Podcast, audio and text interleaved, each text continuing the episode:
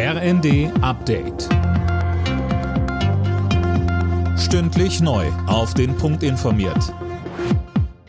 Ich bin Sophie Seemann. Guten Morgen. Mit dem Sieg im DFB-Pokalfinale hat RB Leipzig den ersten großen Titel in der Vereinsgeschichte geholt. Die Leipziger setzten sich im Elfmeterschießen gegen den SC Freiburg mit 4 zu 2 durch. Nach Verlängerung hatte es 1 zu 1 gestanden. Außerdem war Leipzig nach einer roten Karte in Unterzahl. RB-Spieler Emil Forsberg sagt im ersten, Tor zu gewinnen ist auch einfach Wahnsinn. Ein Mann weniger, rote Karte nach, ich weiß nicht, 55 Minuten oder so und dann so zurückzukommen ist auch Wahnsinn.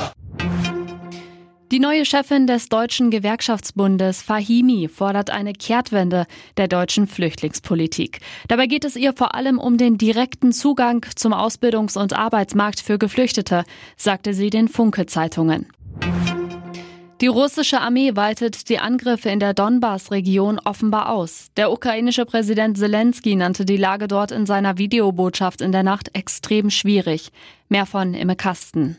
Mehrere Städte sind unter Beschuss, sagte Zelensky. Einige der Vorstöße seien abgewehrt worden, dennoch habe es mindestens sieben Tote gegeben. Unabhängig überprüfen lassen sich diese Angaben nicht. Zelensky forderte den Westen zu weiteren Sanktionen gegen Russland auf und er machte deutlich, dass sich der Krieg letztendlich nur durch Diplomatie beenden lasse. Bundeskanzler Olaf Scholz bricht heute zu seiner ersten Afrikareise seit seinem Amtsantritt auf. Er besucht bis Dienstag Senegal, Niger und Südafrika.